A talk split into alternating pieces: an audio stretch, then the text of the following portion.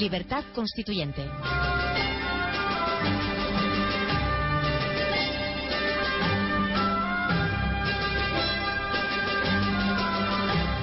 Buenos días, son las 9 y 7 minutos de la mañana, soy Adrián Peral Espina, sintonizan el 107.0 de la FM, Radio Libertad Constituyente y comenzamos con el debate económico.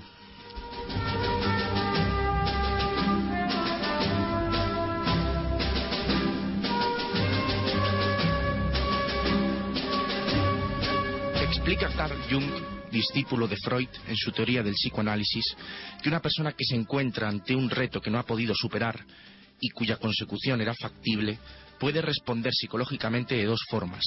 La primera, reprochándose su falta de valor y tomando el propósito firme de mostrarse menos cobarde la próxima vez. Y la segunda, no reconociendo su cobardía y declarando sin más que era físicamente imposible superar el reto que se propuso. Aquí sucede que el sujeto prefiere engañarse. El sujeto sabe muy bien que físicamente no era imposible conseguir su objetivo y que su incapacidad es solamente moral. Antes prefiere declarar la imposibilidad de las cosas que su propia imposibilidad de atreverse.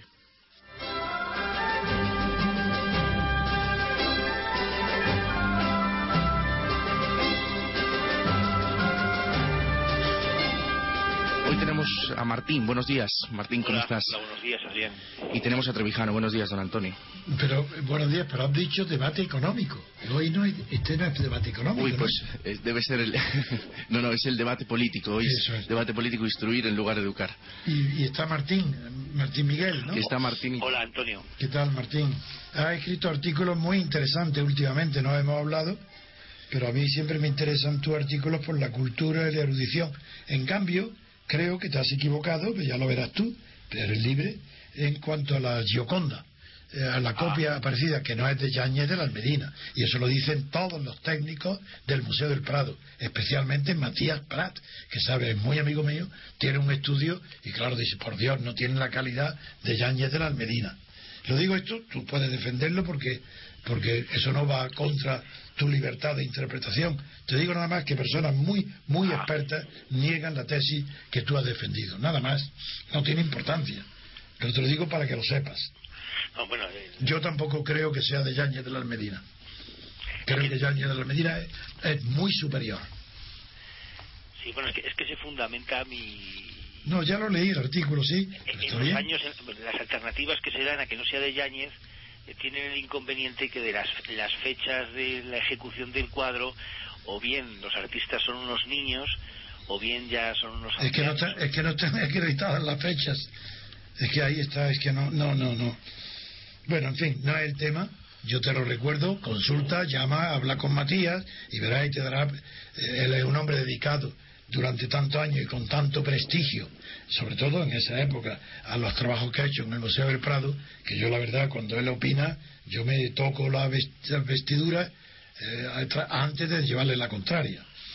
Porque sé que es un hombre muy, muy documentado, especialmente porque era uno de los críticos que jamás pone su criterio subjetivo antes de los datos objetivos. Lo primero que él pone por delante es documentación y datos, antes de interpretar subjetivamente el valor estético de una pintura. Bien, nada más. Eh, solamente eh, la simpatía hacia tus estudios, tu sinceridad, me obliga a decirte esto, eh, pero sin ningún ánimo de rebajar tu criterio estético. Lo, lo sé, Antonio. De todas formas, el, el fondo del artículo, si te acuerdas, era un poco la... Eh, el sopesar la importancia de- del monje Teófilo en, Me acuerdo, en la medieval. me acuerdo Sí. perfectamente y me alegró muchísimo, pero yo no sabía, como tú me dijiste, que ese Teófilo, ese monje, era poco conocido, cuando para mí era elemental su, el conocimiento de, sus, de Pues su obra. No hay una sola traducción al español. Este, y la, la obra de la Diversis Artibus de, de Teófilo, es decir, no, jamás se ha hecho una traducción al español, nunca. Es decir, o sea, se recurre a la traducción del inglés o, o leerlo en latín, claro. Bien, pues nada, Adrián, cuando tú quieras, ya concentramos, o centramos mejor, el tema en lo que tú elijas. Bueno, pues yo quería traer eh, esta, esta reflexión, este análisis de Jung de cómo un sujeto ante la Sí. ante cuando no ha conseguido el reto que se propuso, en ocasiones adopta una postura infantil, que es reprimir eh, lo que ha sucedido de verdad. Hemos entendido bien lo que has leído. Yo antes del comentario quiero decir que Jung, siendo un hombre inteligente y un discípulo de Freud, inteligente y de muchísimo mérito, yo sin embargo no estoy de acuerdo con lo que dice. Es demasiado simple, es demasiado corriente, eso no es, eh, le falta profundidad en su análisis. Jung ha pasado la historia del pensamiento por haber querido aplicar las tesis de, de Freud a los colectivos, a los pueblos, pero claro, la, objeción que se le hace es que mientras que habría querido aplicar el psicoanálisis descubierto por Freud a las psicologías colectivas, a la de los pueblos. Y la respuesta que se le hace es decir, muy bien, pero a un pueblo, ¿cómo se sienta un pueblo en el diván? Yo lo he traído porque me ha recordado a la reflexión que usted hace en Pasiones de Servidumbre sobre la pasión del olvido. Es verdad. La necesidad de, que la verdad no, la acepta el individuo y prefiere declarar que lo que, lo que pretendía hacer era imposible antes que aceptar su propia imposibilidad. Pero es que la pasión del olvido está basada justamente en que es una reflexión, la, la que atribuirlo a la imposibilidad es una reflexión falsa, improvisada, y se olvida para se olvida el hecho que la motiva donde se hubiera demostrado siempre que es que la consecuencia no es la imposibilidad sino la cobardía se olvida justamente porque es un ataque a tu propia personalidad. Y esa es la pasión del olvido olvidarse de aquello que de lo que eres culpable. Sí y usted dice en la pasión del olvido que si hay perdón eh, no puede haber olvido. Que si uno perdona a ah, eh, alguien es porque lo recuerda y hace el esfuerzo de perdonar. Sí, esa es una reflexión que está mucho más desarrollada que en mí, pero, pero a su vez más limitada porque yo la generalizo, es una reflexión de Kierkegaard. Y yo la aplico bien aplicada y lo sostengo hoy a la psicología, mientras que en Kierkegaard estaba desarrollada con relación al sentimiento religioso de culpa. Y al contrario, dice, donde hay olvido, no puede haber perdón. Si has olvidado algo, no puedes recordar, perdón, si has olvidado algo, no tiene sentido perdonarlo, Sin no lo recuerdas. Sí, perfectamente claro. Y, eso es lo que pasa todo lo contrario. Qué frecuente es las personas que dicen, yo no te he ofendido, pero si tú crees que te he ofendido, perdona. ¿Pero eso qué es? Pero si no lo has ofendido ni en hipótesis puedes pedir perdón. Bien.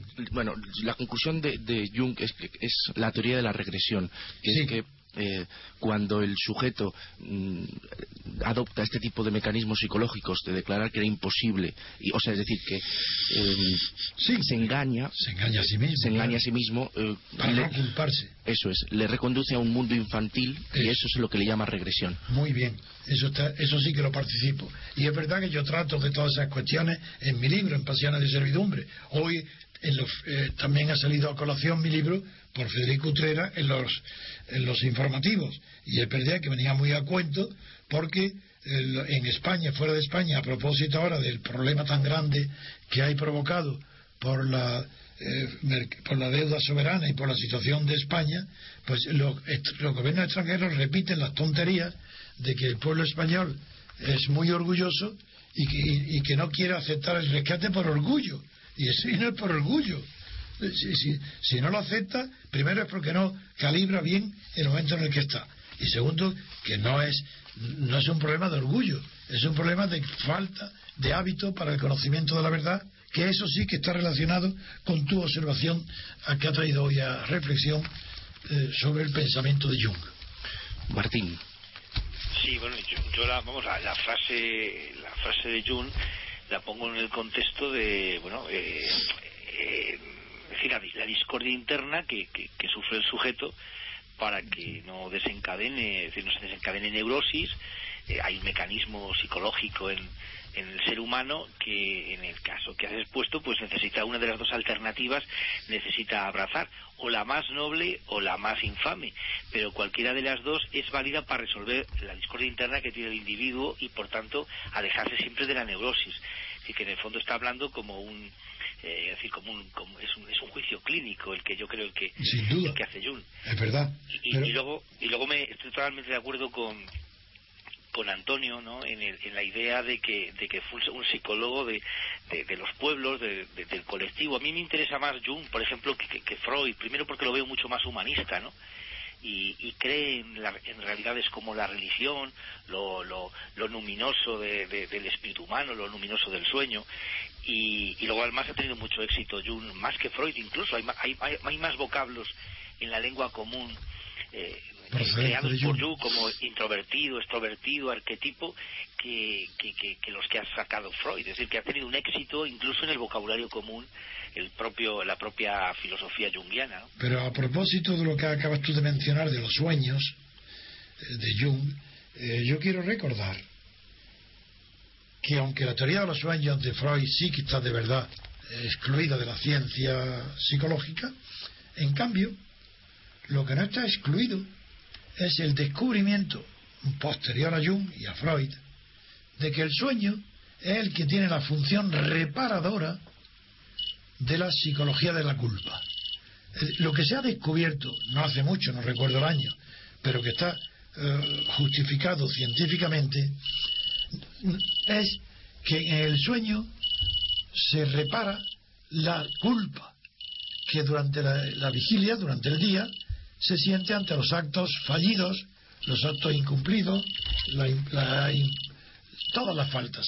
Porque, y es más, hay pruebas hechas, no sé qué fundamento tienen, pero científicas, en el sentido defendida por la ciencia, de que si a un individuo se le impidiera soñar, quiere decir dormido, no en sueños, dormido tener sueños, creo que durante 15 días, menos de un mes, moriría.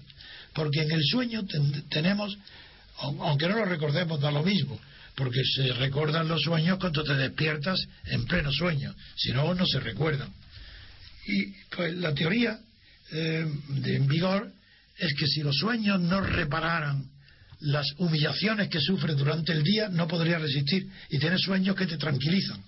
No en el sentido de que sean desagradables, porque puedes decir, y las pesadillas, esos son los que recuerdas pero lo que no sabes, lo que no recuerdas, donde te están reconfortando, haciéndote creer un Dios, un potente para reparar la falsa, la modesta o la mala opinión que puedes tener de ti mismo si te juzgas con severidad tus actos fallidos durante el día. Eso sí que es importante. Eso es más importante que, eh, las, que la filosofía y los estudios analíticos de Jung, a quien yo le doy menos valor científico que Freud, y aunque sea de una eh, dimensión cultural muy grande, aunque no es menos, yo creo que la dimensión cultural de Totem y Tabú, o del Moisés, o del malestar de la cultura de Freud, son superiores libros, superiores a toda la obra de Jung. Pero, eh, eh, pero Jung es un hombre apreciable a quien yo leo, admiro y respeto. Martín.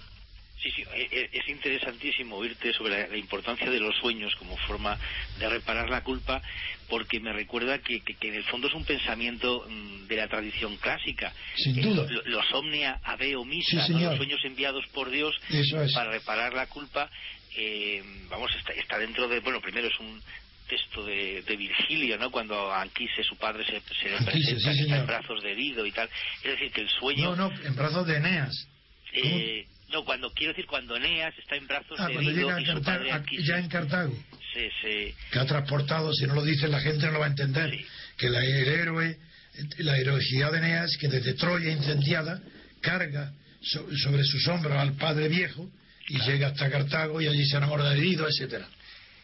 Sí, sí, o sea que efectivamente los sueños, o sea, tienen esa función incluso en el pensamiento clásico ya está la idea de que, de que gracias al sueño, mm, el sueño te repone de, la indignidad que, a veces supone la vida. A mí lo que sí me, interesa en Jung, efectivamente es un hombre de una cultura extraordinaria, es cuando él hace una cosa original, que no la tiene Freud, que es el sueño el sueño del colectivo, como lo que él llama remanentes arcaicos. ¿no? Sí, pero yo lo que he replicado a eso que los colectivos no se pueden analizar, psicoanalizar, se pueden analizar, no psicoanalizar. Y el defecto de Jung es que quiere aplicar las consecuencias y métodos del psicoanálisis a colectivos.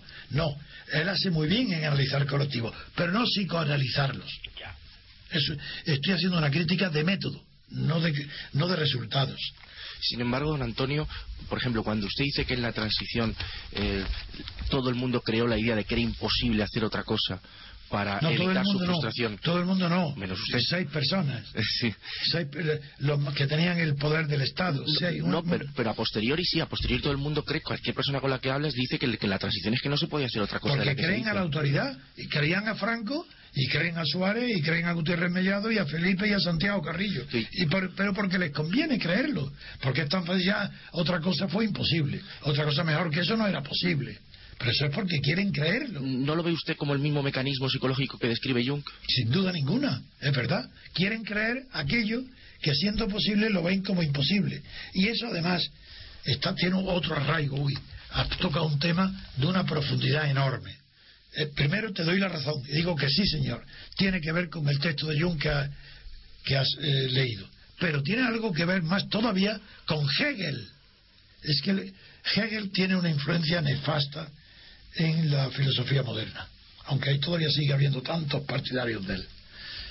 Es el pensamiento de Hegel de que lo real es racional y de que lo racional es real, eso ha, eso ha hecho un verdadero estropicio en el pensamiento de los discípulos o los seguidores de Hegel.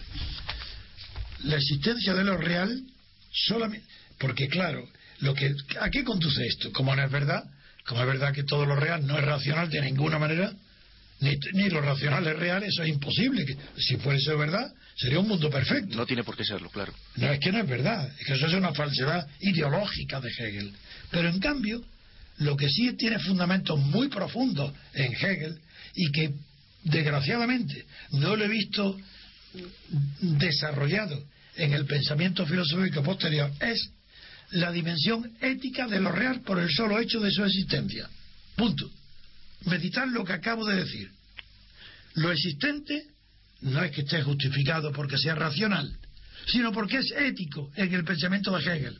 Y eso, otro- eso es más monstruoso todavía. Claro, eso conduce a que lo de- la transición fue ética porque sucedió así. Exactamente, esa es. Eso es lo que yo me revela, lo que me indigna. Y todo eso viene de Hegel. Eso Antonio también lo dice Popper, ¿eh? O sea, que Popper es hegeliano, señor. sin- sin Popper saberlo. considera que lo que existe ya tiene un valor por, Sí, el, por el señor. hecho de existir. Pero un valor ético.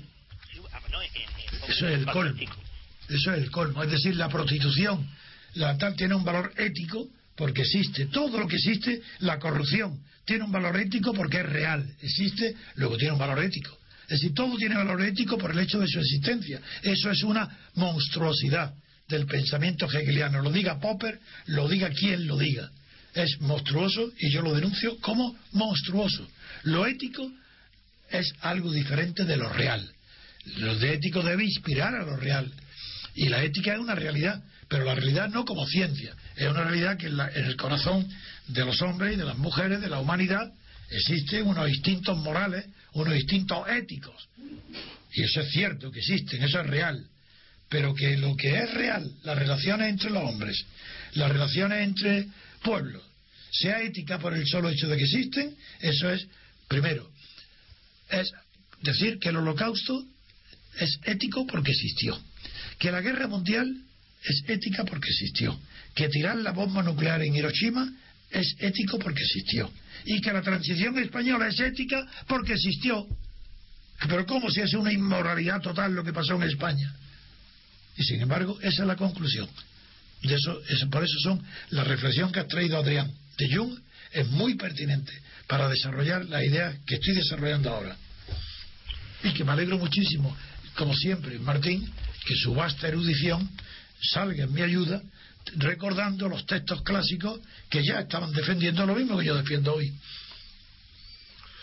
Sí, lo, lo que pasa es que los hegelianos de- defienden, evidentemente los, los ejemplos son que, que ha puesto eh, Antonio, es, es imposible atacarlos, es evidente. Lo que pasa es que los hegelianos mm, defienden el tema en cuanto que dicen que el ser histórico para que cambie tiene que existir, es decir, para que un ser, Sí, al ser se le añada una cualidad, el ser tiene que estar debajo siempre existiendo. Claro, pero eso es consecuencia de su teoría dialéctica.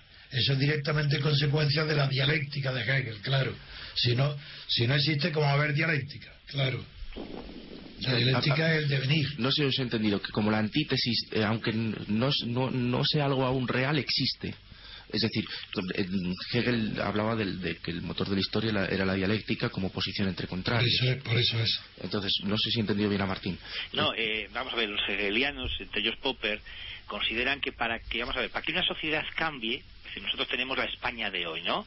Entonces queremos, queremos cambiarla. Para que una sociedad cambie, la sociedad tiene que existir. Es decir, el sujeto del cambio tiene que estar debajo del cambio, porque si no, no habría cambio, no se puede partir de la nada.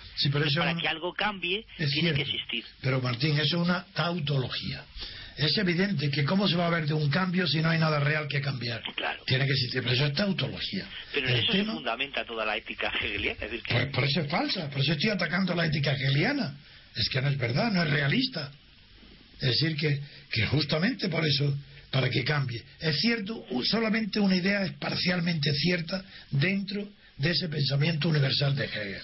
Y es que para reformar algo tiene evidentemente que existir. Pero se olvida que para cambiar algo por otra cosa, previamente también tiene que existir. Decir, que la ruptura está justificada tanto como la reforma en el terreno de la filosofía de la realidad. Así como yo defendía la ruptura con De Franco y me quedé solo frente a la traición de todos los partidos que durante 30 años pensaron como yo y en 24 horas pensaron lo contrario cuando Suárez los invitó a que participaran en el poder. Es decir, bastaba ya la falsedad de ver cómo pueden cambiar en 24 horas si además el cambio les favorece. Yo me mantuve lo mismo que pensaba siempre, a pesar de que el cambio me a pesar de que esa idea en la que yo permanecía me perjudicaba personalmente a mis intereses. Muy bien, pero lo que importa de Martín, de esa idea que has traído de Hegel, es que tanto la reforma como la ruptura necesitan unas energías procedentes de lo que existe. La diferencia está en que mientras la reforma necesita las energías procedentes del régimen que se quiere reformar, la ruptura exige unas energías procedentes de la sociedad que quiere cambiar el régimen. Esa es la diferencia. Pero claro que son los dos reales, eso es evidente. Mi postura era tan realista como la reformista, como la de la reforma de Franco. Pero era mucho más ética, porque no partía de la energía del franquismo. Yo acudía a la energía de la sociedad civil colocada fuera del franquismo. A esa energía acudía. Esas energías que yo llamaba como fuente del cambio eran éticas, porque eran morales. La, la, energía procedente de la reforma del franquismo, del franquismo que convocó Suárez y a la que acudieron presurosos Felipe González y Santiago Carrillo, esas eran indecentes, eran, no eran éticas porque eran inmorales. Esa es la diferencia entre la energía de la reforma y la energía de la ruptura. Las primeras, me extiendo en esto porque es un pensamiento muy importante y muy profundo. Es más, cito como ejemplo un caso histórico.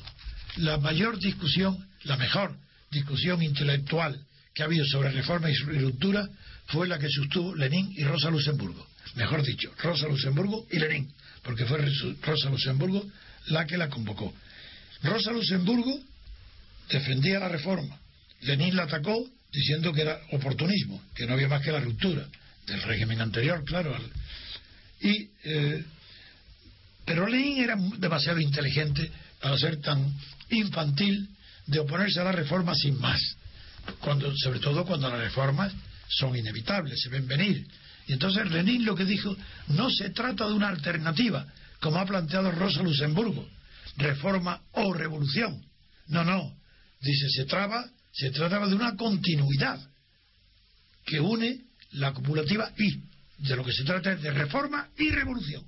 Si la reforma con la energía y el miedo inherente a los reformistas, que, que antes que se hunde el régimen lo abren para que se sostenga con las propias energías de la reforma, se abren en esa apertura, Lenin se aprovecha y dice, claro que la reforma hay que, hay que aprovecharse de ella, pero no, protagonizarla, no ser el protagonista, no sé quién la defienda, pero utiliza, si te da más libertad, utilízala y, utiliza la libertad que más te la reforma, que concede más libertades que el régimen anterior reformado, utilízala para desde ahí favorecer y practicar la ruptura. Por eso decía reforma y revolución. sin, embargo, Antonio, fíjate, en el caso, en el caso de la Revolución Rusa, historiadores, pero obviamente estamos hablando de, de cosas que no fueron, de imposibilia, entonces, pues, hay historiadores que sostienen que que si por ejemplo la, el, conde Vite eh, si hubiera el zar lo hubiera mantenido que es una especie de Necker antes de la revolución rusa el conde Vite que era un reformista hay quien considera que si el conde Vite hubiera triunfado la reforma del conde Vite quizá no hubiera habido revolución porque, eh, porque, el zarismo hubiera se hubiera transformado en una monarquía. Sí, pero todo eso son discusiones externas también. en la Revolución Francesa también se dice, si hubiera triunfado el proyecto de Condorcet anterior a la Revolución, que quería una pirámide de delegados provinciales pues no habría habido revolución. Eso, no, no, conduce a nada. Tiene razón, Pero es verdad, es verdad. Bien. Sí, don Antonio, usted dice que la prueba de que la posibilidad de la ruptura eh, era real y que la imposibilidad que, que, imperó en el pensamiento de todos fue un mecanismo como el que hemos dicho de Jung, es que el Partido Comunista fue legalizado desde la reforma. Eso es. Y no era el Partido Comunista, su esencia, la energía del Partido Comunista no era reformista al traicionar su propia tradición, Santiago Carrillo tuvo que inventar el ruido de sable para que los militantes del Partido Comunista lo siguieran. O sea, tuvo que basarse en una mentira. No hubo ruido de sable en ninguno. Nadie más que yo podía saberlo, puesto que dentro de la Junta y la Plaza Junta yo era por mutuo, por acuerdo general, el único autorizado para tener reuniones con los altos jefes militares yo sabía y de las cuales yo informaba puntualmente a Santiago Carrillo y Rafael Calvo inicialmente y después cuando ya se hizo la plata junta e informaba a la mesa a todo el mundo y jamás los militares en aquella época estaban dispuestos a intervenir para impedir una ruptura pacífica. La prueba es que las palabras literales que me respondía, por ejemplo, el que era director general de la Guardia Civil antes de, su momento, que era Luis de Alegría, yo le pregunté, ¿Cómo intervendría la Guardia Civil en su propio despacho, en la calle Guzmán el Bueno? ¿Cómo intervendría, cuándo haría usted intervenir a la Guardia Civil para impedir la apertura a la sociedad de los movimientos obreros, movimientos estudiantiles, partidos? Dice, hombre, solamente en el caso que hubiera asalto de trenes. Figuraron la mentalidad un director general de la Guardia Civil que pensaba en aquel momento en que la Guardia Civil intervendría, se había, me dijo dos cosas, asalto de trenes y quema de iglesias. Eh, luego, ahí se ve que era imposible que tuvieran en su mente la posibilidad de intervenir contra la población civil. Pero es que ese mismo pensamiento lo comprobé en todos los grandes mandos militares con los que yo me entrevistaba continuamente. Es decir, fue una falsedad absoluta, porque yo informaba de esto a Santiago Carrillo. Fue una falsedad absoluta hablar de ruido de sable. Eso fue para poder sentarse en la Moncloa, tener, ser legalizado, dar dinero para comprarlo. El, Estado se dejó comprar por dinero. El Partido Comunista, con tantos héroes de verdad en la cárcel franquista y tantos muertos detrás, me pudo engañar porque yo me parecía imposible que alguien pudiera traicionar a la tradición del Partido Comunista como Santiago Guerrillo. Claro que me engañó, pero yo eso no lo podía ni imaginar siquiera. Esa es la realidad. Y la realidad triste es que Jung en eso tiene, tiene razón, pero de un sentido muy limitado. Como veis, mi visión es mucho más amplia. Y, abarca no solo a la, Revolución Francesa, a la Revolución Rusa y también al caso español. lo veo con toda claridad. Allí fueron todos. Que, ¿Por qué fueron unos cobardes? Porque no tenían energía. Porque estaban agotados de la guerra civil. Eso ya me di cuenta a posteriori. Porque el Partido Comunista no tenía más que la energía de oponerse a Franco. Pero no tenía energía para saber qué hacer sin Franco. Y les dio miedo a todos a, de prescindir de la figura de Franco. Unos, porque no tenían el apoyo del padre. Otros, porque no tenían el enemigo eh, a quien combatir.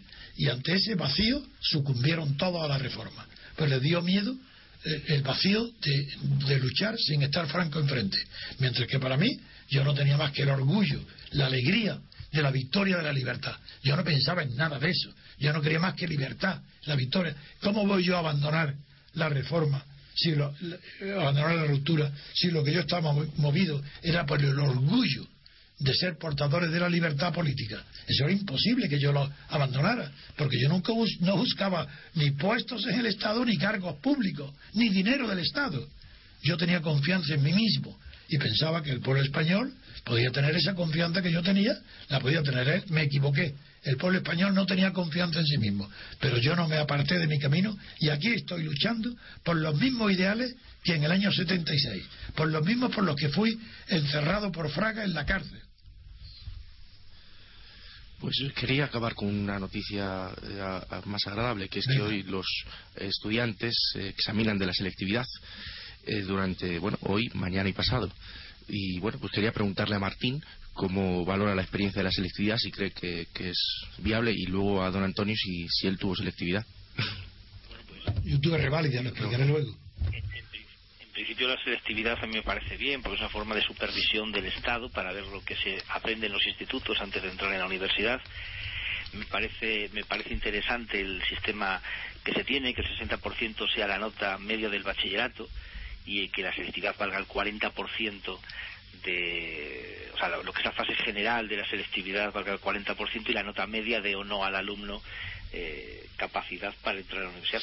Lo que no estoy yo muy de acuerdo, porque es un poco volver otra vez a, a la España de las autonomías y al desconcierto, es que, por ejemplo, la, parte específica, que esto sí sería criticable en un programa como este, la parte específica de la, de la selectividad, donde el alumno se examina de las asignaturas de modalidad para poder aumentar a la nota media entre el bachillerato y la fase general una serie de, décimas que le posibiliten entrar a la universidad. Te refieres a las obligatorias, ¿no, Martín? Sí, las obligatorias que son de la especialidad del... La fase general es, es igual en toda, en toda la nación española, pero la fase específica, que es la que se necesita en, aquellos, en aquellas facultades donde hay menos plazas, que decir, la oferta es menor que la demanda, ahí, por ejemplo, no estoy de acuerdo, porque me parece un desconcierto, que el valor de las asignaturas dependan de cada universidad y de cada autonomía. Es decir, autonomía, hay autonomía donde, donde lo multiplican con 0,1, la nota que sacan los niños en la prueba específica, otra con 0,2. Es decir, la física, por ejemplo, en Madrid vale más que, por ejemplo, la física en Cataluña, o el latín en Castilla-La Mancha puede valer menos que el latín en Madrid, porque lo multiplican por 0,1 o 0,2.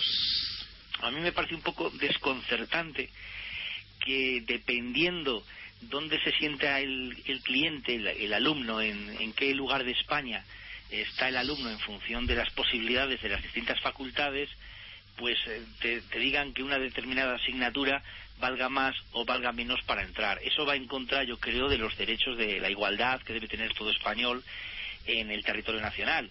Eh, porque bueno para eso también están las becas es decir que, un alumno puede también estudiar en otro en otra en otro distrito universitario si, si en esa en ese sitio si podría entrar con la nota y demás.